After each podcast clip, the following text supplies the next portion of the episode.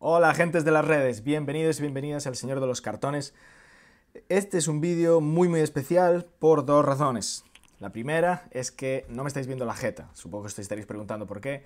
Es porque este vídeo en realidad es un podcast, es el primer episodio del primer podcast, de momento, y se llama Envíos desde Kaguya. Estoy muy orgulloso y muy feliz de introducir esta serie o este programa, como le queráis llamar, eh, y en unos momentos os voy a contar de qué va.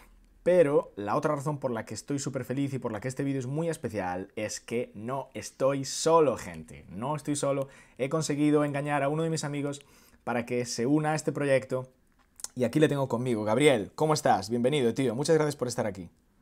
Hola, ¿qué tal? Gracias. Gracias a ti, Efren. La verdad es que estoy también muy contento y muy ilusionado con este pequeño proyecto, con este pequeño espacio que vamos a crear y bueno, hay que decir que no fue, no fue muy difícil convencerme para, para unirme a, esta, a esta idea. Efectivamente. De hecho, quiero, quiero aprovechar este momento, yo no te lo había dicho, pero quiero aprovechar este momento para agradecerte de corazón que te hayas unido, porque como has dicho, desde el primer momento que planteé la idea, eh, te ilusionaste y, te, y te, te, uniste a la idea y te motivaste y empezaste a poner un montón de tu parte.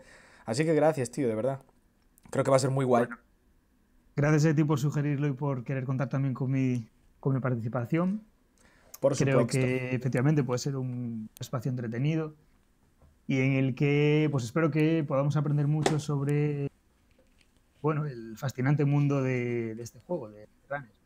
Exacto. Vamos entonces eh, a introducir de qué va el podcast, porque supongo que a esta altura la peña ya se lo está preguntando. Eh, os voy a explicar un poco. Em, el objetivo de este, de este podcast es hablar del mundo de Android. Eh, concretamente en este, en este episodio eh, vamos a introduciros, vamos a definirlo. Pero en general el podcast va a hablar del mundo de Android, que es el mundo de ciencia ficción creado por Fantasy Flight Games, en el cual se ambientan, entre otros juegos de mesa, se ambienta el juego de Netrunner, del cual he hablado ya en el canal y estoy seguro que mucha gente lo conocerá. Eh, pero este juego está ambientado en este universo que nos parece súper interesante, es un mundo de ciencia ficción, no muy lejano a nuestro, y vamos a hablar enseguida de detalles porque de eso va este episodio. Eh, pero a mí personalmente, ya sabéis que me gusta mucho el trasfondo de los juegos, es realmente lo que más me tira. De Netrunner, eh, especialmente, me, me engancha muchísimo el trasfondo, me llama la atención y me inspira mogollón. Y el mundo de Android me parece genial. Entonces, eh, la idea de hablar de este tema en el canal eh, ya la tenía desde hace mucho tiempo y la verdad que el hacerlo con, Gabriel, eh, a modo de podcast, a modo de conversación, pues me parece, me pareció la idea, la mejor idea y la verdad es que estoy súper feliz de que te hayas animado, tío, porque creo que es la mejor forma de realizar el proyecto este. Y, yo qué sé, personalmente simplemente espero que, que sea una conversación interesante, que sé que lo será, y que a la gente que nos esté oyendo pues también le mole y aprendan y sirva para acercar un poco a la gente al universo de Android y, un poco más concretamente al juego de Netrunner. ¿Y qué te parece si nos cuentas tú un poco de dónde vienes y a dónde vamos también con este podcast? Bien, sí, pues eh, eh, en primer lugar, bueno, pues eh, decir que efectivamente comparto también esta, esta predilección por, la, por lo que es el trasfondo del mundo, ¿no?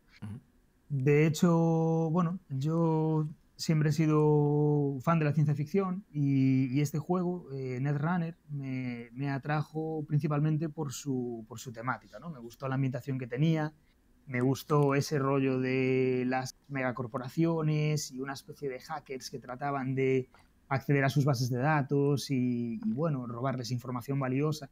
Eso me pareció muy interesante. Y en general, esa, bueno, digamos que soy muy afín a esas temáticas de ciencia ficción que de las que destaca un poco la cercanía con nuestro, con nuestro mundo actual. Es decir, dentro de la ciencia ficción a mí siempre me atrajeron principalmente pues aquellas películas que daban como una visión un poco más realista y, por qué no decirlo, también una, visión un poco más eh, pesimista quizás, ¿no? Una, una visión más crítica. Un tanto oscura. Basta decir que creo que la, obra de ciencia ficción que me, me atrajo en primer, en primer lugar a este, a este tipo de, narrativa y de arte fue, fue la película de Alien, de Alien el octavo pasajero. Ah, me y bueno, creo, que Alien que es ciencia ficción. Sí, y creo que no es una película, no sé, o sea, me gustó el, convivencia, de, los tripulantes a bordo de la nave, de la Nostromo en general, cómo, cómo los problemas y los dilemas que había, pues eh, eran cercanos a, situaciones que podrían darse hoy en día, pequeños conflictos laborales. Y me gustó también un poco esa ambición desmedida, escrúpulos de precisamente una gran corporación. Entonces, bueno, dentro de esa línea de ciencia ficción que podríamos denominar distópica, creo que, el mundo de Netrunner encaja a la perfección. Encaja como, como anillo al dedo, vaya. Oye, y... Sí. No, no, no, no, conozco la historia de Alien. Igual algún día tenemos que hablar de ella. Porque no sabía que fuese tan interesante. No, no, vi la peli porque es de monstruos, pero. suena, realmente bien, sí, sí.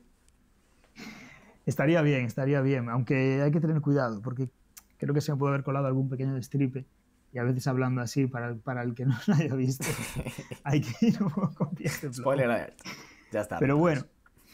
Y, y nada, bueno, Netrunner, como digo, en particular, me trajo mucho su temática y cuando me adentré en el juego, pues hay que decir que me, ya lo que me enganchó definitivamente fue, el, fue lo que es el, sistema de juego y la jugabilidad. Llevo tiempo jugando a, juegos de mesa. Empecé con juegos de miniaturas, empecé de hecho con, contigo, Efraín, podemos decir que compartimos esa época. Warhammer. Y Warhammer, exacto. Y bueno, de, de los varios juegos que he probado, pues tengo que decir que además de la temática, de Netrunner me gustó muchísimo su, su jugabilidad. Ya. Es que Netrunner es, es un juego legendario. Pero... Sí, sí, sí lo es.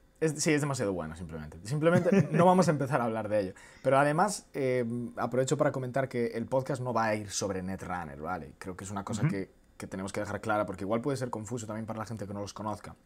Sí, es cierto, es verdad. Netrunner es un juego competitivo de cartas, excelente. Eh, y tiene una ambientación, está ambientado en el mundo de Android. Y nosotros en este podcast, en general, ¿vale? Vamos a eh, hablar sobre el mundo de Android, sobre esa ambientación. Eh, sí haremos referencias, supongo, ¿no? Inevitablemente acabaremos haciendo referencias al juego de Netrunner porque es nuestra forma de acercarnos a ese universo, porque es lo que jugamos. Pero bueno, intentaremos mantenernos en el, en el, reino de lo trasfondístico. Hmm, yo creo que además ahora mismo Netrunner es un poco el, el, el juego más continuista en lo que sería el, el trasfondo del mundo, ¿no? Es decir, sí, sin duda. La realidad es que el trasfondo al final no es un trasfondo estático, sino que está en continua evolución y donde se está manifestando eso es en, es en Netrunner, que me atrevería a decir que es el ahora mismo el principal producto, ¿no? Yo creo que diría un poco la punta de lanza del, del universo de Android. Totalmente. Pero bueno, aún así estoy de acuerdo en que es necesario matizarlo porque es un poco confuso. Entonces, esta, esa, esa, diferenciación es, es, más que necesaria. Sí. Um, Creo que ya hemos dicho todo lo que había que decir sobre el podcast, ¿no? ¿Quieres sí, algo más? Eh, quizás comentar un poco las, las expectativas eh, que tenemos un poco de forma más detallada. Adelante. ¿Qué, qué expectativas más detalladas tienes, tienes tú, Efraín? Yo, em, yo quiero que sirva para ampliar temas concretos que yo mismo no he ampliado mucho. Por ejemplo, eh, hay una cosa que me gustaría tratar en el canal que son corporaciones individuales, ¿no? distintas facciones que se presentan en el juego de Netrunner. Eh, y no solo desde el punto de vista del juego de Netrunner, sino desde el trasfondo, creo que hay mucho que explotar. Y, yo espero que me sirva para, ¿sabes?, abrir nuevos caminos, por decirlo de alguna manera, por ampliar esas, esas facciones de las cuales en realidad solo conocemos el nombre, pero que, hay mucho más que conocer, ¿sabes? Eh, tanto a nivel de juego como a nivel de trasfondo. Y aquí, bueno, hablaremos del trasfondo.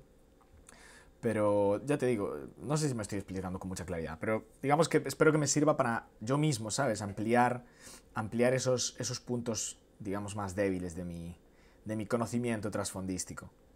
Bien. Pues eh, la verdad es que a mí me gustaría, de forma más particular, compartir un poco todas aquellas historias, aquellas influencias que se, que se detectan en el juego que se detectan pues, en particular en, en Netrunner en algunas cartas, porque la realidad es que es un universo muy rico en, en, su concepción, pero es un universo a la vez lleno de influencias, lleno de guiños a pequeñas historias, eh, incluso hay referencias a, nuestra propia historia y eso a mí me parece especialmente interesante. Me gustaría, la verdad, poder compartir, bueno, pues lo que descubramos al respecto. Eh, creo que además eh, el mundo de Android y muy interesante también y es la base científica precisamente. ¿no? Los creadores del, del, mundo afirman que, que, les motivaba a hacer un universo, digamos, de, de, ciencia ficción dura, ¿no? o sea, dar que fuesen conceptos pues eh, realizables en algún momento, conceptos creíbles. Sí. Entonces, eh, creo que hablar de esos temas eh, también es especialmente interesante, puede, puede resultar especialmente interesante y haría un poco el, pues no sé, digamos que le daría a, este espacio, a este podcast, una transversalidad, que está tan de moda esta palabra. Eh, también... Un, tema más, no vamos a decir educativo, pero didáctico, ¿no? Digamos que todos, todos vamos a aprender de esas conversaciones.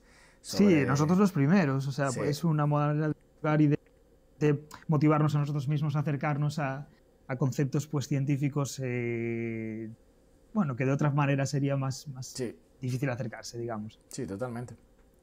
A mí me gusta mucho eso, de hecho lo, comentaré, ya tengo un pequeño spoiler, es, mi punto positivo del universo de Android, que sabes, que toca mucho nuestro universo presente, entonces eso, eso desde luego que sucederá. Sin duda, sí. Eh, Bien. Bueno, pues eh, voy a comentar un poquito de qué vamos a hablar hoy, ¿vale? Perfecto. Lo primero vamos a resumir eh, qué es el mundo de Android, eh, por qué se caracteriza, qué aspecto tiene, digamos, cuál es su estética, para que la gente que, que no lo conoce, pues sepa de qué estamos hablando, ¿vale? Vamos a intentar definirlo un poco. Luego vamos a entrar en los conflictos fundamentales del mundo de Android, es decir, cuáles son los problemas sociales, los problemas económicos que hay en ellos, que son realmente lo que, lo que más caracteriza este universo. Y luego al final, eh, tú, Gabriel, nos vas a hablar un poco de influencias literarias, vamos a discutir este tema también. Bien, y cinematográficas, etcétera, que se pueden encontrar como tú ya has adelantado. Así que podemos empezar directamente hablando un poco de qué es el mundo de Android. Adelante, pues. Voy a empezar diciendo, el mundo de Android, tengo aquí un par de datos. Eh, el mundo de Android fue, yo creo que fue introducido en 2008 con el juego de mesa llamado Android, si no me equivoco. Sí, sí, sí, efectivamente. Creo que, Entonces vamos, vamos a fecharlo en esa fecha, aunque supongo que fecharlo en esa fecha, aunque creo que ya estaría obviamente creado antes. Y fue creado fundamentalmente por dos paisanos. Uno de ellos se llama Daniel Lovat Clark, que ah, además es el autor de una de las novelas del juego no, ambientadas en Android también. Y el otro tío, tengo que decir que no sé su nombre. Es el autor de eh, la introducción del libro con mayúscula, pero ahora mismo no, lo tengo anotado y no sé su nombre. Vale, creo, creo que es eh, Kevin Wilson. Kevin Wilson. Suena correcto. Kevin Wilson. Estos dos paisanos, de hecho, como esto es lo que cuenta, de hecho, creo que el propio Kevin Wilson en la introducción del libro, eh, por cierto, estoy hablando, para la gente que no lo conozca, del libro que se llama Los mundos de Android, Worlds of Android, que por desgracia no existe traducido a español todavía. Y que es básicamente un libro que te cuenta todo sobre el mundo de Android, ¿vale? Eh, pues bueno, en la introducción de este libro ya se nos cuenta que los dos autores en, una, en un viaje en coche tenían una idea y empezaron a trabajarla juntos, a discutir y tal, y ahí fue como nació un poquito el universo de Android como ya comentabas tú, Gabriel, eh, pues con la idea de crear un, mundo de ciencia ficción, eh, pues que fuese bastante próximo a nuestro mundo, eh, tanto en el tiempo como, como, en diferencias pues, tecnológicas y sociales. Sí. Y, y, con la idea un poco de usarlo para, como herramienta, que yo creo que en el fondo, bueno, esto podríamos realmente discutirlo mucho tiempo, si, si, los autores realmente tienen ese objetivo o no, pero yo creo que mucha de la ciencia ficción en realidad nos sirve siempre como vehículo para aproximarnos a nuestra propia realidad, ¿no? Sí, estoy, sí, sí, estoy totalmente de acuerdo con eso. Entonces, el hecho de que el mundo de Android sea especialmente, fuese intencionalmente próximo a nuestro mundo, pues le hace, lo hace una, supongo que una mejor herramienta para a ese nivel. Sí, yo creo que incluso se podría adivinar una cierta denuncia a ciertos, eh, a ciertas tendencias, digamos, que se están dando, ciertas situaciones que se están produciendo ahora mismo en, nuestro mundo que son pilares de, lo que va a ser el mundo de Android. Hmm, parece que, parece que ya estás metiendo el pie en, los conflictos. ¿Quieres adelantar algo? No, no, bueno, como parte de... No querría adelantarlo todavía, pero sí que creo que ese, es decir, esa perspectiva que tuvieron los creadores eh, a la hora de, de diseñar el mundo de Android, bueno, ellos hicieron en un principio hincapié en los conflictos. Y bueno, creo simplemente que, que, su intención no era solo generar un universo, sino que pienso que ellos de alguna forma plasman un poco lo que puede ser una frustración compartida, a lo mejor no por ellos personalmente, pero sí por, bueno, por la sociedad en la que vive, en la que viven sin duda. Mm. Me refiero sobre todo pues, bueno, a los conflictos, a lo que es la, un poco la, la, la marginalización de la, de la, mano de obra por, por la tecnología y, y, la desigualdad. ¿no? Es el, el propio Kevin Wilson eh, dice que, que, que, esos fueron dos de los temas más fuertes que los llevaron a, a, ambientar el mundo de Android y que luego, como hablaremos más en detalle, vemos que son dos de los conflictos fundamentales del, del mundo, ¿no es así? Sí. Hmm. Vale. Eh, bueno, pues podemos definir en general cuáles son los elementos más característicos. Eh, yo diría que el primero es ese, que el primero es que el universo de Android está situado muy cerca al nuestro. Temporalmente creo que es eh, que se sitúa un par de siglos hacia el futuro, si no me equivoco. Sí, Yo creo que está en el año 2300, en el año 2004, en el siglo 2300-2400. Entonces, aunque obviamente ha pasado tiempo desde la actualidad, pues no ha pasado tantísimo tiempo. Incluso, de hecho, yo tengo la idea secreta y personal de que la escala temporal no se corresponde mucho con la escala tecnológica. Es decir, que creo que los avances tecnológicos y, los cambios sociales que se han producido en realidad en el universo de Android, creo que probablemente sucedan en los próximos 100 años, ¿sabes? No tendremos que esperar 200 o 300 años como sí. Pero bueno, en cualquier caso eso tampoco es que importe demasiado. Es curioso porque yo tengo una sensación, bueno, es, es por supuesto una percepción eh, completamente mía, pero cuando uno, cuando uno lee obras clásicas de la ciencia ficción, eh, se da cuenta de que quizás pecaron de lo contrario, ¿no? de, situar avances tecnológicos muy avanzados, avances ya no solo tecnológicos, sino avances que plantean enormes cambios sociales, incluso dilemas morales eh, de, de, bastante trascendencia y que un poco que pecan de situarlos demasiado pronto. Y sin embargo, me pregunto si los creadores del juego a la hora de diseñar el juego no dirían, va, por si acaso pone dos, si 200 años más, no vaya a ser, Mete un siglo ahí por si acaso. Pues, eh, pues no lo había pensado, tío. De hecho, hace poco vi, vi la, la, película de Blade Runner, la original, sí. que seguro que, que hablaremos de ella, y, y, me di cuenta de que está ambientada en qué año, en el 2015. En 2019, claro. Es que en 2019, tío. Y hay coches voladores y, y, replicantes que son como copias cibernéticas de humanos. Y sí es verdad lo que dices, ¿eh? Que igual, igual pecaron un poco de, de avanzarse. Pues mira. Sí, yo, yo, diría más bien que se curaron un poco en salud. Y dijeron, bueno, ponle un mejor, ¿sabes? Pecar de... sí, porque, sí, es verdad. Eh, bueno, en cualquier caso, se siente cercano. A mí, además, eh, no solo por el tiempo, porque tecnológicamente y socialmente yo lo veo bastante cercano. Es un mundo... Es un mundo, eh, voy a dar el típico, el típico resumen, ¿vale? Pero interrúmpeme y complementalo si quieres. Es un mundo básicamente de, mayormente dominado por fuerzas económicas, por corporaciones, ¿vale? Que eso es una cosa que, de hecho, ya empezamos a ver en el mundo de hoy. Son corporaciones que han, han ya, digamos, traspasado el nivel de los gobiernos, aunque no están por encima de ellos, pero tienen un poder muy, muy grande y son corporaciones con una influencia social enorme. Y nos encontramos también con una, eh, con una sociedad que está como un poco, eh, metafóricamente hablando, lejos, ¿no? De, digamos, del control de la sociedad. Una sociedad alienada, si se puede decir así. No sé si estás de acuerdo con eso, porque realmente tampoco, no sé si existen, no, he leído tantísimos detalles de cómo es la sociedad, ¿sabes? De la, la persona raza, digamos. Porque. sí, es cierto que. Sí, quizás falte un poco más profundizar en este aspecto. Pero, pero en general lo que dices es. Eh, creo que es una, es una buena descripción del mundo. Yo pienso que las, eso, un poco las tendencias y, y la, un poco el, las características de este mundo creo que son características del nuestro, pero llevadas a, a un extremo, digamos, como más un poco más dramáticas, pero a la vez un poco promonitores, podría decirse. Porque en realidad vemos temas de actualidad, como, como es el, la influencia que ejercen las empresas eh, en la sociedad y que pueden ejercer incluso en, algunos gobiernos.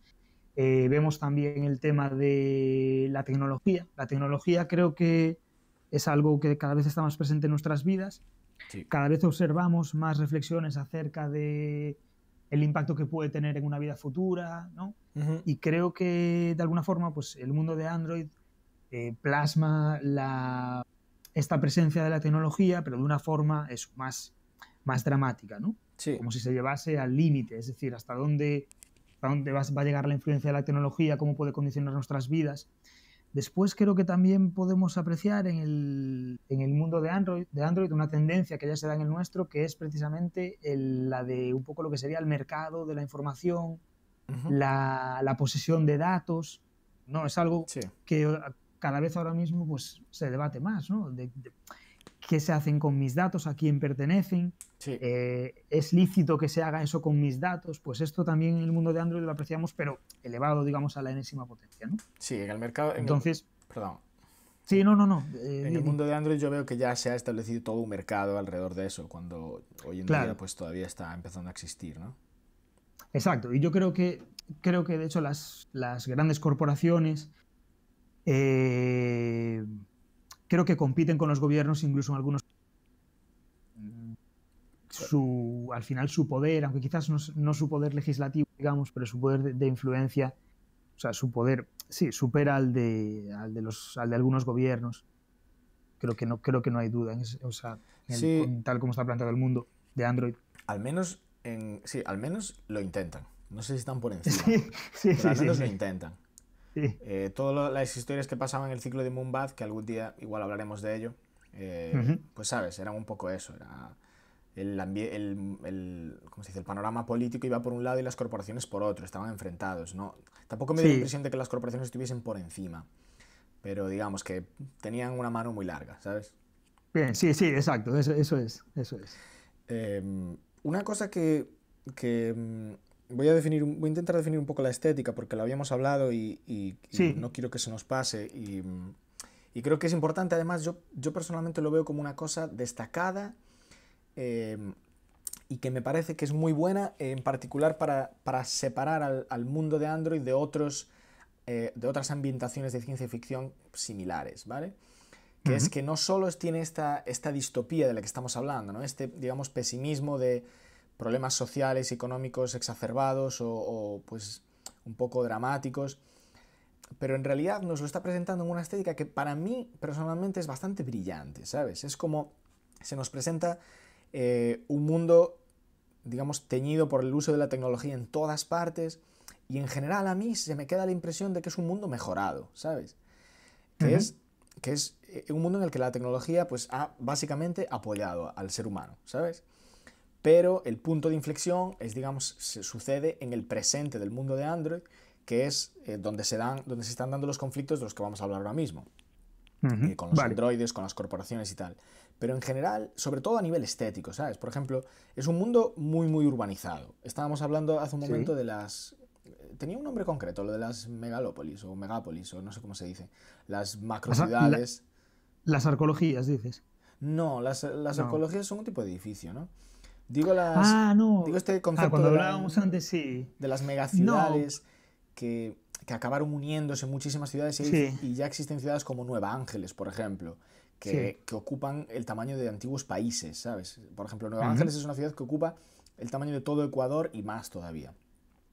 Esto a mí me parece muy, muy representativo, es muy típico ¿no? de, la, de las ambientaciones así futuristas, me parece a mí, las megaciudad y también la urbanización hacia arriba. Esto es una cosa que habíamos comentado que me parece muy característica.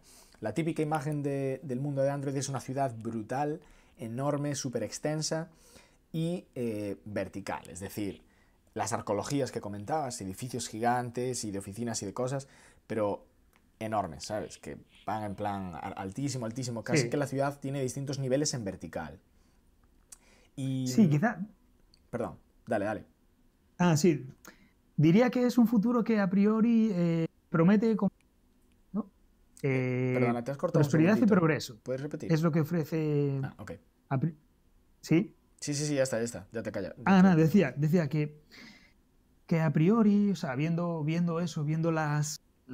Bueno, sobre todo las obras de ingeniería,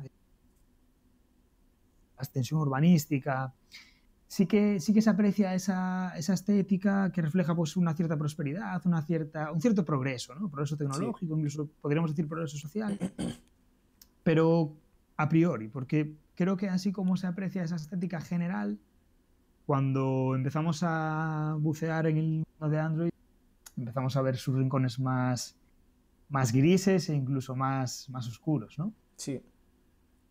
Esto es una cosa que lo habíamos, lo habíamos, yo creo que comentado ya alguna vez hablando de este tema, que posiblemente también yo tengo un poco el sesgo del juego de Netrunner, que se centra mucho en las corporaciones y los hackers, pero no, no va mucho a la, digamos, la sociedad, ¿sabes? La, la mayoría de las personas que viven en ese mundo. Y que es posible que, ¿sabes? Que esas personas pues no estén realmente muy representadas en ese juego y simplemente yo no conozca sus miserias porque no aparecen en este juego. Sí, sí. Algunas, algunas se, pueden deducir un poco, pero, por ejemplo, yo creo que sí que... Es decir, en las ciudades sí que se puede ver cómo existen pues lo que serían eh, unos suburbios, ¿no? Sí. Y asociados a unos suburbios pues hay también unos bajos fondos. De hecho, yo creo que, que, que, no es la estética general de Netrunner, pero, de, perdón, de Android, pero tiene ciertos puntos un poco que recuerdan a que sería pues eh, cine negro, la novela negra, pero en un contexto más futurista. Porque hay, hay detalles aquí, detalles allá, eh, pues reflejados en, en, la ambientación de algunas eh, de algunos proyectos que llevan a cabo las corporaciones o en historias, ¿no? Historias que un poco pues son un poco más sórdidas, de asesinatos.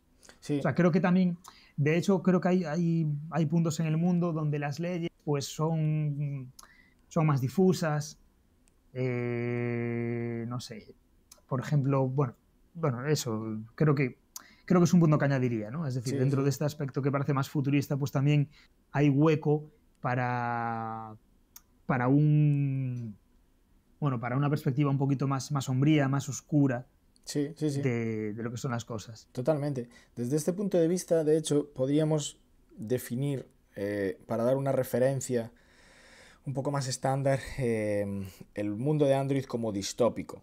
Porque distópico quiere decir que es, está lejos de, es lejos de ideal. Es Exacto, decir, sí, sería, que- sí, sería un, un- un mundo no deseable, ¿no? Un mundo no deseable, una Sí. forma que vierte de con las consecuencias catastróficas que podría tener eh, el desarrollo sin límites de las tendencias de, actuales. ¿Mm? Eh, también lo podemos identificar con el cyberpunk. Sí, eh, este- sobre todo eh, estéticamente, sin duda, pues tiene mucho de, de cyberpunk, ¿no? Y eso es algo que se va a apreciar más pues en todos aquellos que se sitúan al margen, digamos, de bueno, que diría, diría de la sociedad y diría, por supuesto, de las corporaciones. Sí. Los runners, ¿no? Son muy cyberpunk. Los Exacto. hackers Sí. que están ahí todo el día metidos en su casa, conectados a sus múltiples ordenadores con cables y tubitos, que no son nada futuristas, pero que son muy cyberpunk. Sí, pero Muy tenemos esa estética de los, de los 60. los implantes, las modificaciones genéticas, Sí, incluso, bueno, el, el, aspecto, el aspecto estético, la forma de vestir. sí. Sí, claramente es, hay ese toque cyberpunk, es innegable. Eh, en el mundo de Android la tecnología está eh, integrada en todos los aspectos de la, de la humanidad. Está integrada desde las personas, literalmente con implantes biónicos o, o computadoras integradas en el cerebro, que son las que usan, por ejemplo, los hackers.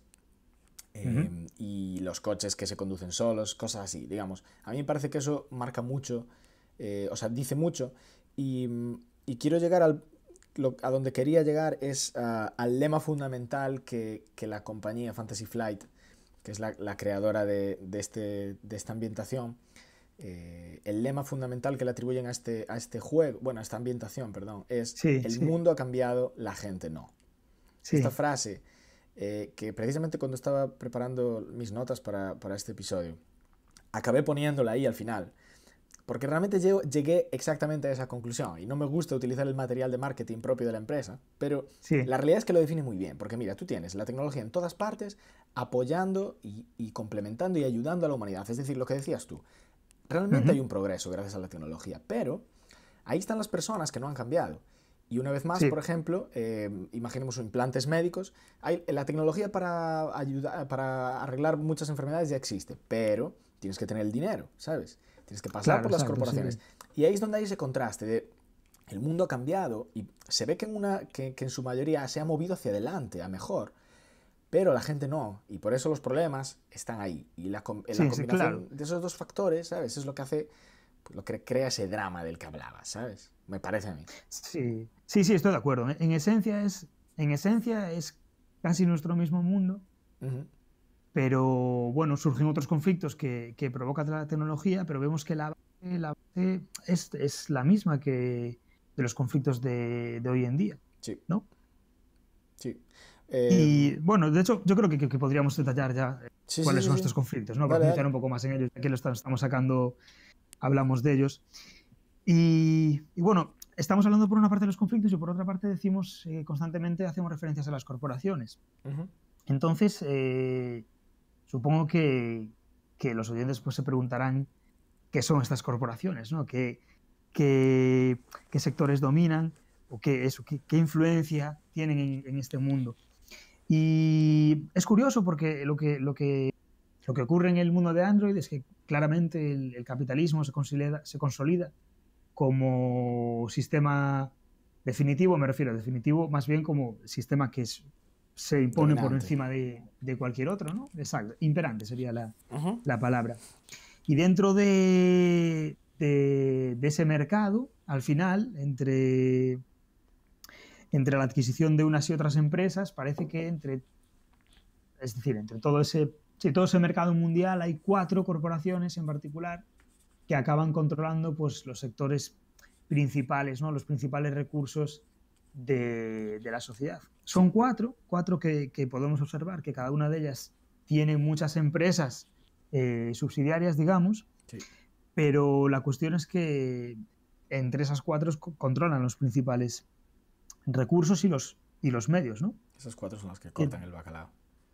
Exacto, sí, exacto, porque sí que es cierto que, en el mundo existen más empresas, eh, que se hace referencia a ellas, pero ninguna llega a competir con la magnitud y la influencia de, estos cuatro gigantes. Estos cuatro gigantes que además vamos a ver representados eh, principalmente en el mundo de, Netrunner, en el juego de cartas. Y, son cuatro, son cuatro corporaciones que se reparten, pues, cada una de ellas, bueno, algunas comparten algunos, algunos nichos de mercado, digamos, eh, pero se reparten, pues, aquellos, eh, aquellos sectores, aquellos mercados que ejercen una, bueno, que, digamos, de alguna forma generan una mayor dependencia en, la sociedad, ¿no? Y ahí están, pues, ¿por cuál empezar? ¿Por cuál empezarías tú? Jinteki. Jinteki.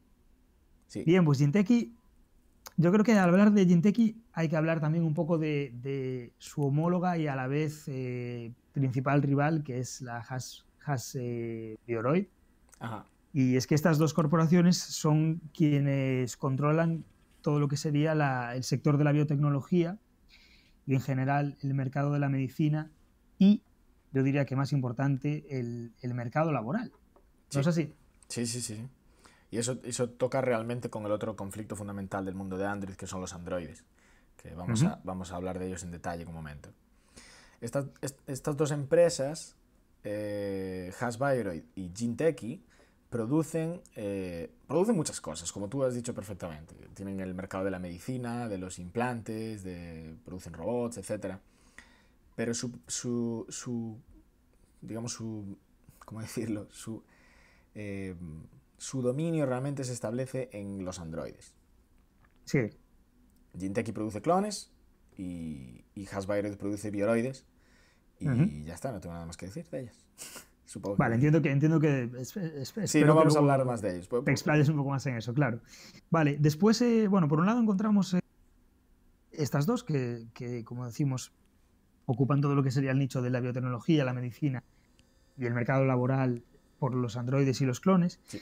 Y luego tenemos otra corporación que es, eh, es muy interesante, que yo creo que de hecho bien podríamos relacionar con algunas grandes empresas de nuestro panorama actual, por supuesto. Eh, y una de ellas es, es NBN. NBN es la corporación que posee el, bueno, el control sobre, sobre la red. ¿vale? La red podemos entenderlo como, como nuestro Internet y además de nuestro Internet sería la conexión existente no solo entre ordenadores, sino también entre dispositivos móviles, eh, satélites, bueno, en general dispositivos susceptibles de comunicarse los unos con los otros. NBN es el principal proveedor de la red, es a su, es a su vez el principal suministrador, porque NBN es, eh, como se definen ellos mismos, un imperio multimedia que tiene pues, su sección de noticias, su, sección de reporteros, eh, su propio canal, digamos, de noticias. y a la vez también la NBN son los principales, la principal agencia de marketing del futuro. Entonces, resumiéndolo, en su, poder está pues, todo lo que es el control de, lo que sería la información. La información. Y no son pocas las sospechas que, que, recaen sobre ellos que los acusan de, pues precisamente, utilizar esa información para fines propios, utilizar esa información para realizar estudios de mercado y, bueno, en definitiva, con fines eh, un tanto cuestionables, ¿no? Sí, no sé por qué me suena eso. Después, bueno, por último, tendríamos a la corporación llamada Wayland. Y la Wayland es una corporación, corporación polifacética que se centra pues, eh, en el mercado diario, podemos decir. También en, en el de la ingeniería, de hecho fue la Wayland quien construyó uno de los elementos más destacables del, universo de Android. De los cuales nos hemos olvidado. Sí, nos hemos olvidado. Pero dale, dale. es el ascensor orbital, que le llaman la mata de habichuelas, y que básicamente se trata de, de un ascensor que conecta un punto en el ecuador de la Tierra, un punto en, que se encuentra en órbita, en una órbita geosincrónica, es decir, a efectos, efectos de, no, no del observador, un punto, un punto que se encuentra fijo. En cualquier caso, resumamos con que es un avance tecnológico que tiene un, un gran impacto en el mundo de Android y que va a permitir un progreso sin precedentes. Entonces, ese es quizás la, una de, las, de los símbolos de identidad de Wayland, pero es que además Wayland se posiciona como el gigante energético, es decir, es Wayland quien controla el, mercado energético, sobre todo la extracción de helio 3, que veremos que es el combustible que se utiliza para la, para fusión nuclear. Y además también está metido en el mercado, en el, en el sector de las finanzas también está Wayland. Y por último, le pega a todo. Wayland le pega a todo, sí. Y además, además, no podía faltar eh, su nicho en el mercado de de las fuerzas de seguridad privadas y la protección. Ese es el que más me gusta. Es la cara más belicosa de Wayland. Sí, que yo creo que es un, signo de identidad de, de, la, de esta corporación. Sí, bueno, me gustaría hablar de ellas, pero realmente tenemos planeado, de hecho, creo que podemos adelantarlo, dedicar ¿no? episodios concretos a las corporaciones, entonces igual, igual no vamos a comentar más detalles de ellas. Sí, cada una tiene su personalidad, tiene su estilo, etcétera, pero eso igual ya da para mucho realmente. Sí, yo creo que con esto es, suficiente para, para, hacernos una idea un poco de, de quién se reparte el pastel, pues eh, saber un poco eso, tener una idea de las corporaciones. ¿Cuáles son tus favoritas? A mí me gusta Jinteki y Wayland, aunque últimamente soy más fan de Wayland. Eh, pues a mí creo que la que más me gusta es NB. sí, ya te veo yo a ti mm, que te enganchas a su malignidad últimamente. Bueno, genial. Bueno. Eh, me gustaría comentar un par de cosas antes de pasar a hablar de, los androides, porque me he dado cuenta de que nos olvidamos y es una cosa que a mí me parece muy fundamental. Sí, sí, sí. En el resumen de Android, del mundo de Android de antes, eh, bueno, también hay que comentar que en el mundo de Android hay colonas, colonas, hay colonias humanas en la Luna y en Marte. Y esto es muy importante, Peña, porque realmente no sé, me parece... A mí me flipa. Que haya, especialmente las de Marte, me parecen, me parecen fascinantes. De hecho, también es que cada cosa del mundo de Android realmente le podemos dedicar un episodio. Eso es bueno porque aquí tenemos material para, para mucho tiempo. Pero hubo guerras civiles con Marte y tal, que si la independencia, que si no. Entonces hubo mucho conflicto ahí. Y la Luna también, yo creo, ¿no?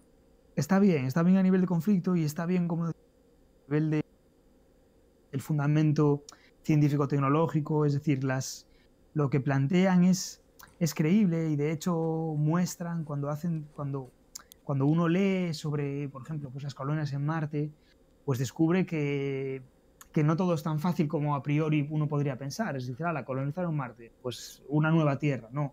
Realmente Marte pues es un, un entorno que plantea muchísimas dificultades y al contrario de lo que podría parecer, esas dificultades no las han solventado así, pum, ala, con un dispositivo tecnológico que transforma el planeta de, de, un día para otro. Uh -huh. En absoluto, realmente, pues en Marte se puede ver cómo se enfrentan a, a, las, a los problemas que el, que el, planeta plantea de por sí, sí, cómo la terraformación sigue siendo un concepto lejano a pesar del tiempo. En fin, como digo, creo que el, el, el fundamento científico-tecnológico es, es, muy interesante y nos hace ver las dificultades que ya, se, ya, ya hay hoy en día en estas ideas pues, de la expansión mm. de, por, por, el espacio y la colonización de otros planetas.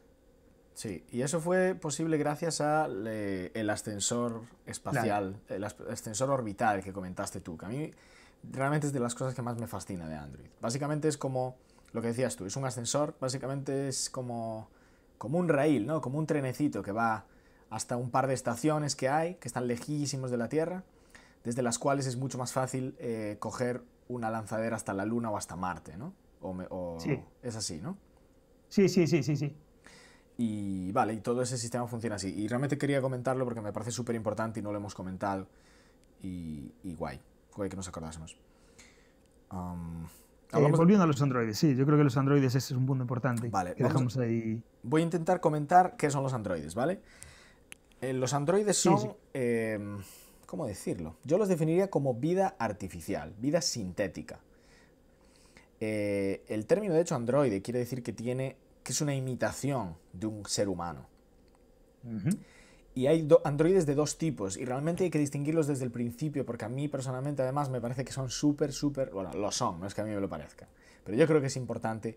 Unos son los clones y otros son los bioroides. Los bioroides son esencialmente robots con una inteligencia artificial eh, que es un programa, ¿vale? Con cerebros de fibra óptica y es todo fabricado desde cero. Los clones son eh, seres humanos, eh, dentro, de, dentro del mundo de Android, esto que acabo de decir es en, en, sí mismo un conflicto. Es si son humanos o no son humanos. No se les claro. trata como humanos, pero la verdad es que están creados a través de genoma humano y son seres humanos que han crecido literalmente en, en, una probeta, en bueno, unos tanques de en los que hay un líquido misterioso que supongo en el cual los humanos pueden crecer, y crecen, sí. crecen en los clones en cuestión de semanas, hasta la madurez. Eh, además, se utilizan unas técnicas para condicionarles de tal forma que tienen una personalidad y una conducta muy muy específicas y muy marcadas. Eh, y tanto los bioroides como los clones son tratados como objetos. Eh, y ahí es donde sí. está realmente la invasión y el conflicto ¿no? de la fuerza laboral. Eh, Claramente, sí. Hay otra cosa que me he dejado, eh, que es importante. Bueno, un poco el origen de esto sería em, sería la, la, capacidad de crear copias, entre comillas, casi perfectas de cerebros humanos. ¿vale? Entonces, eh, eso se puede implementar o bien mediante clonación o bien mediante eh, un programa en los cerebros sintéticos de los, de los bioroides. Entonces, tanto la inteligencia artificial de los bioroides como obviamente la de los clones son copias lo más exactas posibles de otras inteligencias humanas. No sé si esto está quedando uh -huh. muy claro realmente. Digamos que el mundo sí, de Android generaron la capacidad de, de, copiar casi a la perfección los cerebros de los humanos e inventaron dos formas distintas ¿no? de, eh, de replicarlos. Sí. De replicarlos. Y mmm, bueno, tú añade algo si quieres, yo continúo hablando de esto.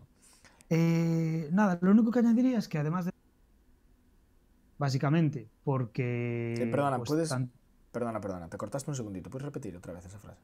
Ah, sí, no, decía que, que además de, de, plantear un conflicto laboral, lo, tanto los bioroides como los clones, también plantean un conflicto moral, porque hay sectores de la sociedad que no los consideran personas, pero sin embargo hay sectores de la sociedad que sí los consideran personas y de alguna forma pues defienden sus derechos como personas también. Sí. Y, y, en, y, en, lo que en el conflicto laboral, ¿qué es lo que ocurre? Pues Eh, los dioroides eh, son los trabajadores perfectos, al igual que los que los, Los que los clones. clones, ¿no? Sí. Y, y Son bueno, baratos. de- ¿eh? Son baratos, son relativamente baratos de producir. Claro, a ojos, de, a ojos de los empresarios, digamos, Sí. pues le supone un ahorro muy significativo. Entonces el conflicto, surge en el momento en el que se destruyen puestos de trabajo, al final en manos de la tecnología, que viene en este caso pues representada por los bioroides y, los clones. Es curioso cómo, sin embargo, eh, a los bioroides cada vez se les da un trato más humano porque a pesar de que, es decir, creo que es interesante decir que, el- que estos, estos bioroides, esta réplica cibernética, digamos, de, de un robot, también implica mm, darle las funciones propias de un cerebro humano, es decir, Sí. eh, son estos cerebros cibernéticos pues tienen la capacidad de aprender, tienen la capacidad de alguna forma pues de generar nuevas nuevas capacidades. Entonces, pues para que para que esto ocurra, a los bioroides en ocasiones se les da un trato más humano, entendido como un trato pues cercano a las relaciones sociales, se les permite relacionar entre ellos para que desarrollen capa- capacidades humanas, sí. lo cual, a mi modo de ver, los sitúa más cerca todavía más de, cerca de ser humanos. de los propios humanos, ¿no? Y es un poco, acentúa todavía más ese conflicto eh, creación artificial o creación natural, que es, que es eso, como decimos, uno de los conflictos más, más eh, destacados ¿no? del mundo de Android.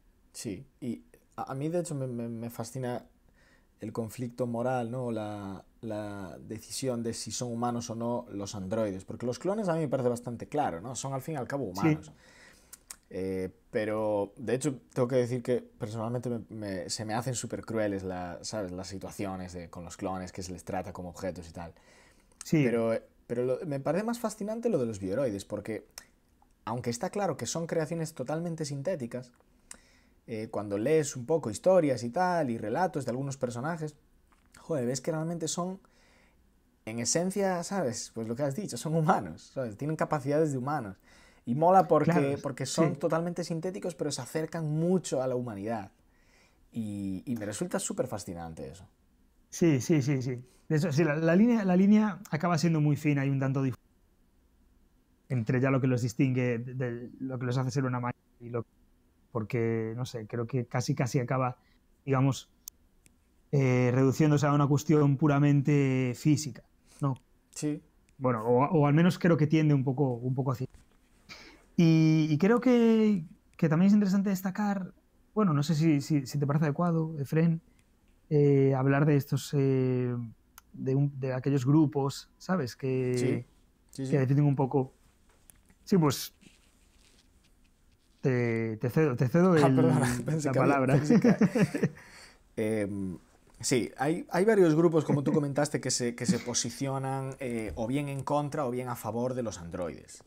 Eh, tenemos Humanity Labor o y otra organización que se llama Human First, eh, que son grupos esencialmente anti-androides. Humanity Labor es un grupo más legal que se dedica a em, a intentar hacer políticas y buscar que los humanos no tengan que competir con, competir con los androides por los puestos de trabajo. Eh, un poco lo que sería convertir a los seres humanos en, digamos, una minoría, ¿no? Con, con vías Sí. alternativas para acceder a los trabajos para los cuales ya realmente no son rentables. Ya no vamos...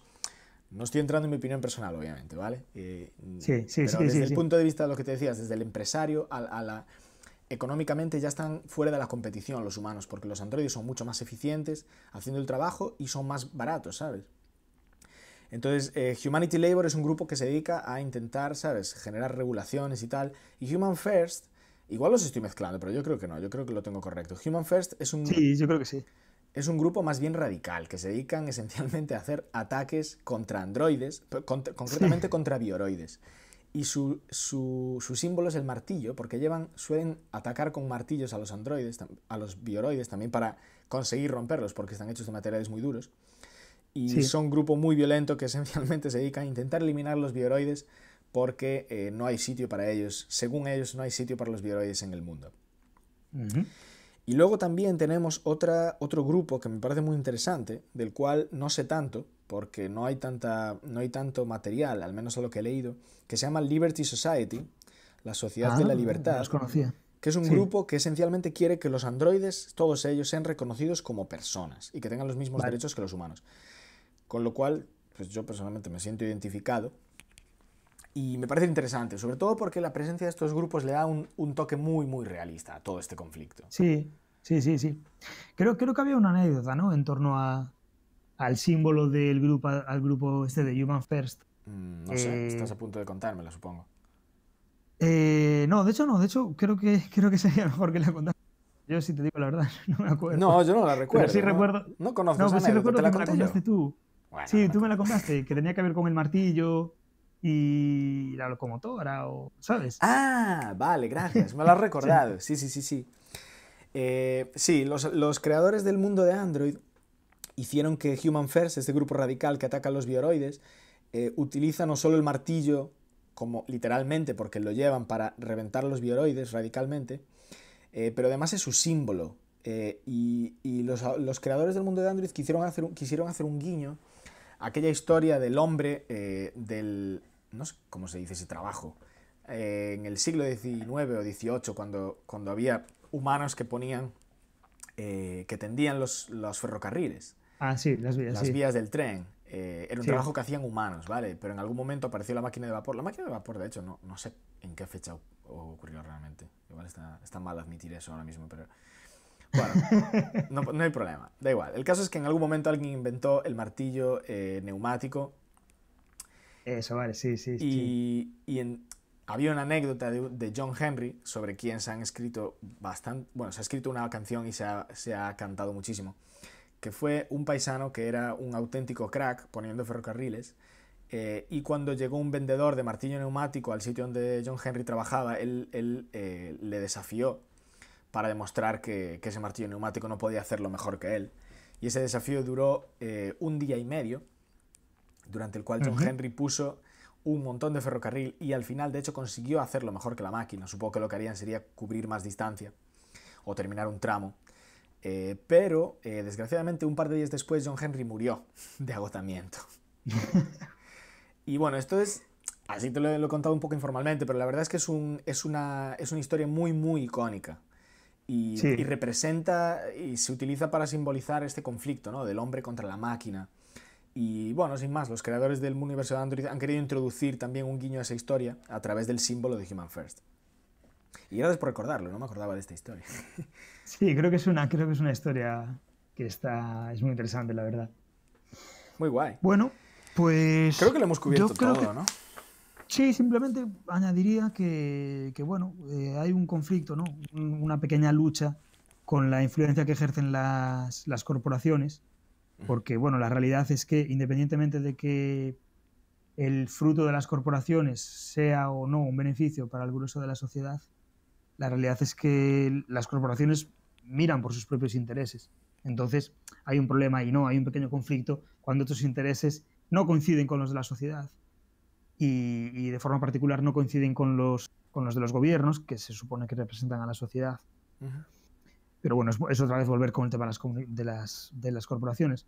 Pero sí, yo en definitiva creo que, que esos son los principales conflictos que definen el mundo, ¿no? Sí, yo también. Los androides y las corporaciones. Sí, es decir, eh, tendríamos pues un poco ese hermetismo de los mercados, monopolización de los recursos y de los medios, eh, la destrucción de puestos de trabajo por la tecnología y el conflicto de intereses entre corporaciones y sociedad barra gobiernos. Yo creo que, que definen. Bueno, y aquí podemos ver un cierto paralelismo ¿no? Con, nuestro, con nuestro mundo actual. Sin duda. De hecho, últimamente estoy empezando a ver cada vez más vídeos y a leer más cosas sobre este tema, tío. Porque está empezando realmente a, a ser un problema. Si bien no un problema real, eh, un tema sobre el cual ya tenemos que empezar a pensar. Y supongo que este- Sí. esto, esto hablaremos en otro episodio, en el cual hablaremos de androides y podemos profundizar más en este conflicto. Sí, estoy de acuerdo. Porque la verdad es que hay, da- tiene, mucha, tiene mucha chicha. y- Sí, sí, es muy interesante el tema. Bueno, ¿te parece Bueno. si, si hablamos de las influencias literarias, cinematográficas brevemente? Porque Sí, es- lo veo, lo veo, perfecto. Bueno, pues dale, pues estoy seguro que tienes cosas que contarnos. Eh, bueno, pues a ver, ¿por dónde empezar? ¿Cuáles, mm. ¿Cuáles crees que son las obras eh, que más han influenciado a, al el mundo de Android? Pues yo creo que en lo que es el, el, el, aspecto más conceptual, cómo está, cómo está organizado el mundo, la, pues esto, lo que decimos, el poder de las corporaciones. Y sobre todo, ahora, ahora hablaremos un poco de estos hackers que hablamos antes, pero no nos paramos a hablar. Creo que la obra clave, bueno, diría, de hecho, diría más bien de forma particular, que la obra que más influencia tiene en el mundo de Android, pero particularizando en el mundo de Netrunner, en el entorno de Netrunner, es la novela Neuromante de William Gibson. Es una novela que de hecho eh, fue escrita en el año 80 y... 84, 84. Y bueno, pues, básicamente asienta todos aquellos elementos que hacen al, juego y al universo de Netrunner característicos.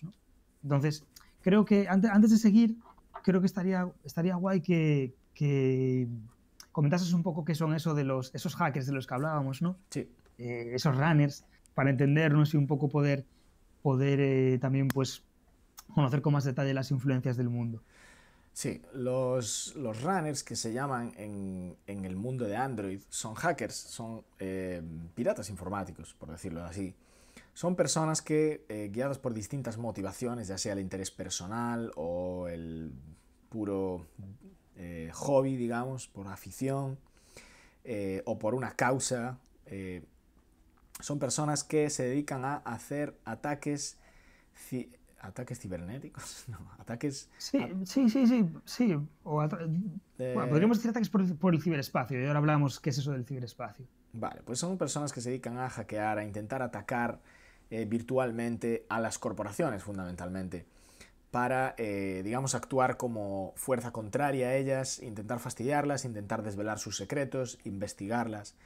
Y yo creo que en, en general en el mundo de Android no es que tengan la mayor relevancia, son agentes claramente, pero creo que sobre todo tienen mucha presencia en el juego de Netrunner, ¿no? que se basa en ese conflicto entre el hacker y la corporación. Eh, no sé si estás de acuerdo con la importancia relativa que tienen los, los runners en la sociedad. Está claro que son buenos, pero no, no son de las personas más importantes, yo creo. Bueno, eh, depende cuáles sean sus motivos, pero es verdad que a pesar de que como personas, mm, bueno, precisamente tienden, aunque no, todos, pero tienden a, tener a conservar cierto anonimato, porque sus actividades, pues, joder, comprometen al final toda la integridad de los datos de las corporaciones. Sí que es cierto que, que aunque como individuos no sean reconocidos, las consecuencias de sus actos sí que se pueden hacer notar, y mucho además, ¿no? Porque al fin y al cabo los, los runners lo que, lo que pretenden pues es eso, es eh, frustrar los planes de las corporaciones. Sí. Y, ellos eso lo llevan eh, entrando pues, en, sus servidores en los que almacenan datos.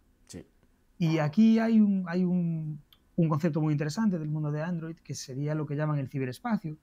Y el ciberespacio es, precisamente un término que acuñó eh, William Gibson en sus novelas. Ya, ya habló del ciberespacio antes en, una, en, una, colección de relatos que se llama Quemando Cromo.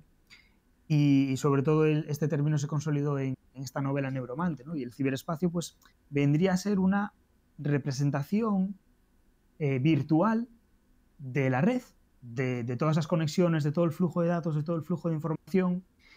Eh, toda esta información, como digo, pues quedaría representado en, en, una imagen que veríamos al, conectarnos a, través de consolas. Podría ser como una especie de Matrix, ¿no? no tan, no tan tangible tal vez.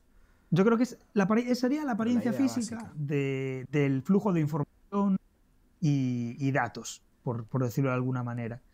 Entonces, eh, y dentro, dentro de este ciberespacio hay, hay un elemento interesante que son los hielos, que son las defensas que las corporaciones utilizan para defender los servidores en los que almacenan información.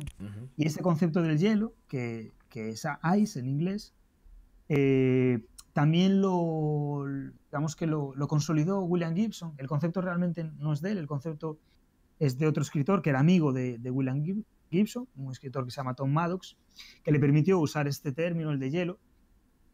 Y el hielo, pues serían, eh, como digo, pues eso, defensas, defensas que de manera particular podemos ver, ya que son defensas que se encuentran en, en el ciberespacio, tienen una apariencia física, ¿no? Y bueno, están perfectamente representadas en el, en el juego de Netrunner, básicamente porque son uno de los elementos principales. Ahí vemos los hielos con, Sí. con forma, con formas distintas, apariencias distintas, según el tipo de hielo que nos encontremos. Entonces, en este sentido, en lo que es eh, Netrunner, la principal influencia, sin duda, a nivel conceptual, es Neuromante. Podemos ver el concepto de ciberespacio, el concepto de hielo, los propios runners, los propios runners Sí. eh, bueno, el, el protagonista de Neuromante es un runner al final, es un hacker que se conecta al ciberespacio y bueno, sus planes van más allá que los de frustrar a una, a una gran corporación, pero, pero en esencia lo que es es eso, es, es un hacker. Eh, también ahí, se- en esta novela, como digo, eh, se habla mucho de, los, de las prótesis biomecánicas, de los implantes, Ujú. y de, los, de las modificaciones genéticas. Eh, es así, de, es, tanto es así que de hecho a, a William Gibbs era el padre de se llama Cyberpunk. Entonces, bueno, sin duda yo creo que esta es un poco la, la novela génesis de, de todo esto. Y en el plano más, más estético, más atmosférico, pues la influencia más obvia es eh, Blade Runner. Pero Blade Runner, eh, la película, claro, la película de, de Ridley Scott Sí. los propios creadores lo reconocen y lo, lo podemos notar pues en, la, en el aspecto de el aspecto más estructural del mundo, eh, la estética de los individuos. ¿Qué opinas? Em, estoy de acuerdo y de hecho me siento dividido respecto a esto, que es algo que ya comentaba antes, que a mí el mundo de Android me parece bastante brillante, bastante mm, eh, positivo, ¿no? La estética, pero en realidad depende un poco de quién te lo cuente, porque si miras Sí. al juego de Netrunner igual, como decíamos, no entras tanto en contacto con la parte oscura, pero por ejemplo me he leído una de las novelas ambientadas en el mundo de Android que se llama Caída Libre, que por cierto la Ujú. recomiendo, que está muy bien y además está traducida en español. La, la tengo pendiente, la tengo pendiente. Eh, pues está muy bien y de hecho te lleva, eh, te cuenta la investigación de un, de un agente de policía, es decir, nada que ver con corporaciones ni con, ni con hackers ni runners. Eh, y te, realmente te traslada a un ambiente muy, muy eh, parecido al ambiente de, de Blade Runner, ¿sabes? Es muy un investigador en ambientes sórdidos, eh, muy bajo fondo. O sea que coincido contigo, realmente lo veo, veo que está ahí. Eh, ya te digo, solo que depende, depende de dónde mires, pues está visible o no está visible, ¿no? En los relatos o en, en las cartas del juego de Netrunner, por ejemplo. Eh, pero sí, que claramente está ahí. Yo, yo creo que la influencia está, está clara. Sí, se ve, yo qué sé, so- sobre todo yo diría que, que es muy, muy palpable, pues en, el, por ejemplo, la cómo se muestra la publicidad, esto no, es muy, muy llamativo de Netrunner, pues los carteles enormes de publicidad, eh, la tecnología holográfica, después eh, los coches voladores, las ciudades que están desarrolladas en vertical. Sí. Yo creo que, que es una influencia, sí, o sea, una influencia muy reconocible en Netrunner y también creo que, que en, en general el mundo de Android y que es una, una, bueno, uno de esos puntos también atractivos. Sí, clarísimamente. Y, y otra cosa que, que es interesante mencionar, yo creo, en, la, en las influencias, eh, pero de modo particular en, en Netrunner, es un poco cuando hablamos antes de los creadores de- del mundo de Android, mm, no sé, creo que, bueno, el juego de Netrunner Sí. eh, se sitúa en el mundo de Android, pero el juego de Netrunner originalmente fue creado por, por Richard Garfield en el año 96, si no me equivoco. Sí. Richard Garfield, pues supongo que, que, que mucha gente lo conocerá por, su el- principal juego, ¿no? Sí, es el, es el creador, diseñador de Magic, el encuentro. Exacto.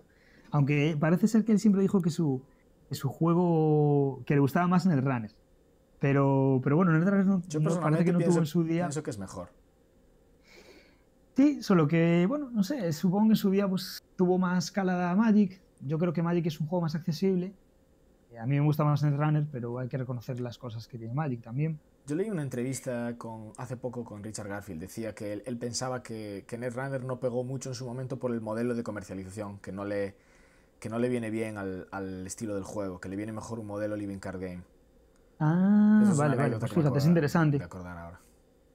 Bueno, lo que quería decir con eso es que Netrunner, que como decíamos lo, lo creó Richard Garfield, sí. cuando Richard Garfield creó Netrunner, eh, no es que se basase, es que realmente el trasfondo del juego era el mismo que el juego de rol Cyberpunk 2020. Cyberpunk 2020 es la segunda edición del juego Cyberpunk, la edición original era Cyberpunk 2013, y, y en ese juego de rol, en el manual, ahí es donde se, se habla por primera vez de los Netrunners. Y, y, es tal cual el término, es decir, ahí es donde se acuña el, el término de Netrunner. Wow. Y Tío, entonces... Tengo que alabar tu erudición. no, no, no. Muy bien documentado, realmente. Empecé, empecé a investigar y, y, bueno, al final, hoy en día, no sé, la información es muy... Está, está muy accesible, ¿no? Gracias a NBN eh, se puede acceder fácilmente Exacto. a la información. Entonces, eh, pues sí, hoy, hoy, hoy fui a ojear el manual y ahí lo vi. Término tal cual, Netrunner. Entonces, realmente, el juego original de Richard Garfield está ambientado en el juego de rol de Cyberpunk 2020, que es un clásico de los, de los juegos de rol. Y que a su vez probablemente estará inspirado mucho en la novela de, de Sí, Neuromante. exacto. A su vez está muy inspirado en, en Neuromante. Neuromante, de hecho, es, es un- yo creo que una novela muy interesante y sobre todo en, en lo que es el término de ciberespacio. A mí es una novela que me gustó mucho, pero reconozco que por momentos se me hizo difícil porque las descripciones a veces entran en un plano abstracto. Para mí, al menos, fue un, un poco exigente. Me, me encantó, pero, pero vaya. Yo, yo la tengo pendiente. Tengo que leerla todavía esa novela. Pues eh, creo que te gustará, merece, merece la pena leerla. Y bueno, no tengo mucho más que decir, la verdad, de, la- de las influencias. Hay muchos eh, juegos, novelas y películas que, que recrean estas influencias, pero al final todas, de una u otra forma, pues recuerdan a, o bien a Blade Runner o, o bien a, podríamos en la, en la literatura, pues relacionarlo con, con las novelas de William Gibson. Muy bueno, tío, muchas gracias. Súper interesante esto. Y realmente, Bueno, gracias a ti, tío. Realmente, además, un punto extra para William Gibson, por, por ser tan original, macho. Qué crack. Sí, sí, es que de hecho es curioso que William Gibson eh, lo, tenía, lo tenía por ahí anotado. Es de los pocos autores que recibió con, con Neuromante eh, el premio Hugo, el premio Nebula y el premio Philip K. Dick, que son tres de los premios más, más reconocidos y más prestigiosos de- De del género de ciencia ficción literaria. Qué bueno, lo recibió todos. Sí, sí, sí. Bueno, sí, tres de los, de los más conocidos. Guay. Y eso es todo en las influencias. No sé si quieres aportar algo más. No, yo no tengo nada más que decir. Eh, me ha gustado mucho que lo comentases y creo que es, creo que es interesante saberlo porque, porque bueno, eh, sin, sin querer ya ser negativo, realmente es, es cierto que eh, el mundo de Android no es, o sea, no brilla por su originalidad. Eh, no me parece que sea uno de sus puntos fuertes, obviamente lo único que hace pues es poner unas cuantas ideas juntas y sin embargo yo diría que a pesar de eso eh, me parece de las ambientaciones de ciencia ficción eh, de las mejores que yo he visto, de las más co- Sí. cohesionadas, que tiene más coherencia, ¿sabes? Claro, yo eh, recuerdo que esto lo, lo, lo- lo debatimos una vez cuando, cuando estuve por ahí de visita en, por Nueva York. Comentábamos que, que lo bueno y lo malo del, del mundo de Android es precisamente su, su si- bueno, lo mucho Su que se similitud, parece a Sí, su similitud, exacto, lo mucho que se parece a nuestro mundo, ¿no? Porque por un lado, eh, no, no, a pesar de, de que han pasado, lo que decías tú, a pesar de que han pasado tres siglos, en esencia, el mundo sigue igual. Entonces, yo recuerdo que en algún momento era lo que menos me gustaba, porque echaba en falta algún cambio realmente significativo en la concepción pues, de la asistencia o en la organización social, pero realmente considero que, que es un punto muy fuerte de- del escenario de, de Android, el hecho de que, de que nos recuerde a, a nuestro propio ahora, ¿no? sí, sí. O sea, que, que podamos empatizar con las situaciones, que podamos alcanzar a imaginar cómo ciertas cosas más positivas también se hacen, bueno, o sea, darnos cuenta de que pensamos en ciertas cosas positivas, como la, puede ser eso, la expansión en el espacio, o la llegada a la luna. Mm. A mí me, me encanta cómo, cómo Android se acerca a, lo- a los, a los temas de nuestra actualidad. Sobre todo por lo que te decía, que cada vez me, me están, son temas que me están interesando más personalmente. Y me gusta mucho verlo reflejado. Sí, sí, sí, sí. O sea, son temas, eh, yo creo que efectivamente ahora la tecnología, la inteligencia artificial, bueno, pues cada vez eh, tiene más relevancia y yo creo que es uno de los ámbitos en los que más, ya no solo más investigación va a haber, sino que más pequeños conflictos va a generar, pues conflictos sociales, conflictos a nivel jurídico, que ya los empieza a ver. Entonces sí que es fascinante pues descubrir estos universos que van un poquito más allá, ¿no? que ya nos, nos, nos ponen las preguntas de una forma mucho más, eh, mucho más clara. Sí, eso mola porque cuando, mm, digamos que le añade un puntito más didáctico a jugar a, a un juego como Netrunner, por ejemplo, ¿no? Sí, sí. No es, que yo esté, no es que yo me esté echando una partida y pensando, oh, vaya, pobres clones. Pero, pero bueno, igual luego sí que me quedo pensando cuando me voy a hacer un mazo de una corporación, pues realmente sí que, me, sí que me pone esas ideas en la cabeza, ¿sabes? Sí, no, y, y quizás en cierto modo algunas cosas son sutiles y algunas cosas, de hecho, ya no solo es que sean sutiles, es que hay que investigar un poco para ver el alcance que tiene, pues, el nombre de una carta o el concepto de una carta. Sí. A mí eso personalmente me, me encanta. Es decir, queda al final de la mano del, del, jugador, del jugador, la persona que, que, que, vive la experiencia del juego, profundizar más o menos en el mundo. ¿no? Los, los ingredientes están ahí, pero tú al final los combinas un poco como a ti te, te, te, parezca. Y realmente si quieres saciar tu curiosidad, pues tiene, tiene bastante profundidad el mundo de, de Android. Y, y bueno, en, en, particular, eso, yo hablo, hablo mucho en particular de Nerdrunner porque es el que más conozco y bueno, mucho, aún muchísimo que me queda por conocer. Pero eso, no deja de sorprenderme eh, ir a leer la reseña de una carta sí. y de repente fijarme en un detalle porque un usuario lo comenta pasado alto que hace referencia a la historia que hay detrás del nombre de esa carta, que resulta pues que es una historia de, de hace 50 años, que ocurrió realmente. Eso sí. me parece, me gusta mucho ese nexo con, con nuestra, bueno, con nuestra propia historia. Totalmente de acuerdo, tío. Me gusta mucho. Estamos realmente uh -huh. hablando ya de las cosas que nos gustan y que nos, no nos gustan. ¿Hay algún aspecto negativo que quieras destacar de, en general del universo de Android? Ya habíamos comentado que no hay, no hay mucha cosa negativa que podamos no, sacar. O sea, más allá de eso que comentábamos, de, pero que a la vez para nosotros es algo positivo, es cierto que, que podría ser algo negativo para, para otras personas.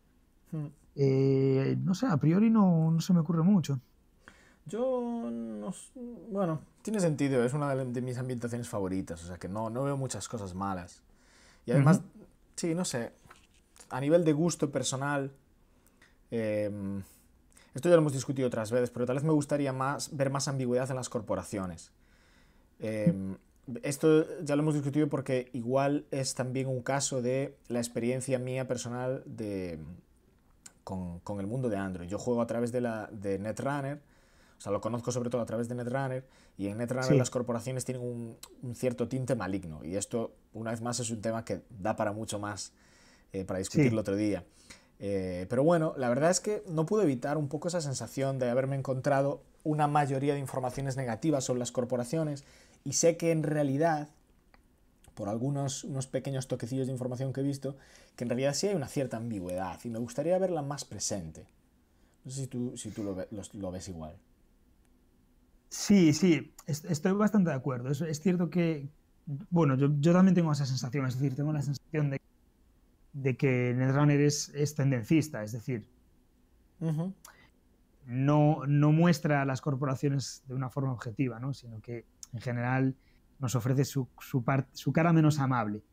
Sí. No siempre, pero, pero también he visto, como comentas, pues eh, algún relato, alguna, alguna reflexión, algunas eh, como entrevistas, ¿no? Entrevistas que, que se le hacen a, a los integrantes de las corporaciones, uh -huh. que revelan que sus, sus, posturas no son tan... Bueno, al final, no. sé, pues creo que ocurre un poco como en la realidad, que, que hay un, un, mayor espectro de colores, ¿no? que no es todo blanco o negro, sí, sino que, que de luego de los fines se puede pensar lo que quiera. Yo personalmente creo que, que hay corporaciones que son absolutamente perversas, aunque intenten colárnosla diciendo que, que quieren eh, evitar que las personas trabajen. Estamos, estamos Pero hablando, eso ya es una opinión mía. estamos eso ya lo discutiremos. de la realidad o de, de Android. Estamos hablando de. Bueno, no lo sé, la verdad. Hemos venido a hablar de No, Android, no, no, no. pero estamos hablando de... Estaba, estaba hablando de. Estaba hablando de. Yo creo que hay una corporación que sí tiene un fin perverso, pero eso ya lo discutiremos cuando hablemos de, de las corporaciones. Vale. Creo que podemos ir cerrándolo, no sé cómo lo ves. Sí, sí, la verdad es que llevamos un ratillo ya Hemos hablado mucho de palique. y hemos, y hemos tocado realmente creo que todo lo que queríamos tocar.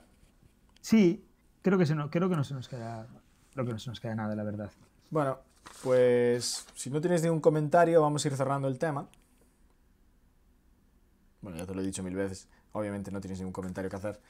Eh, Eh, bueno, bueno, a modo de cierre, la verdad es que eh, simplemente expresar que, que me ha gustado eh, haber participado.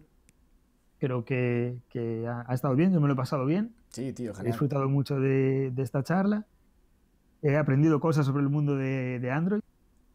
Y nada más, pues espero realmente que, sea, que siga siendo así. Yo estoy asumiendo este proyecto con, con mucha ilusión. Así que esperamos que, que se mantenga. Excelente, tío. Me alegra, me alegra decir eso y muchas gracias. Y yo exactamente igual, tío, he aprendido, lo disfruto mucho, ya sabes que siempre disfruto mucho de charlar contigo de estas cosas. Eh, y, y serán muchos más. Eh, vamos entonces a, a también dar las gracias a la gente que nos hayáis estado escuchando, es- eh, especialmente quien hayáis aguantado, porque ya llevamos una hora y cuarto, y, y eso es genial. Espero que os haya resultado entretenido, que, os haya, que, os- que hayáis aprendido cosas, que os haya interesado el universo de Android. Eh, me gustaría lanzar un par de preguntas. Eh, Gabriel y yo vamos a continuar con esta serie. Lo vamos a hacer en este formato de podcast, pero eh, si tenéis cualquier sugerencia, cualquier idea, concretamente si hay algún tema específico sobre el universo de Android que os gustaría que tratásemos o que discutiésemos, si tenéis preguntas para nosotros también, todo eso, todas esas ideas las hacéis una bola de ideas y la ponéis en los comentarios de este vídeo y estaremos súper, súper felices de leerlo y de tener en cuenta todas vuestras sugerencias y vuestras ideas. Eh, y sin más, eh, voy a daros las gracias de nuevo, especialmente a ti, Gabriel. Muchas gracias por unirte, tío. De verdad que ha sido un Bueno, placer. gracias a ti, Fren, y, y efectivamente recalcar las gracias a, a todos aquellos que puedan estarnos escuchando. Pues con ello y un bizcocho nos vamos hasta la siguiente vez. no quería, rimar- no quería rimarlo, pero me gusta usar el bizcocho. Eh, bueno, Peña, pues un saludo y nos vemos en, en próximos podcasts. Hasta pronto. Hasta luego.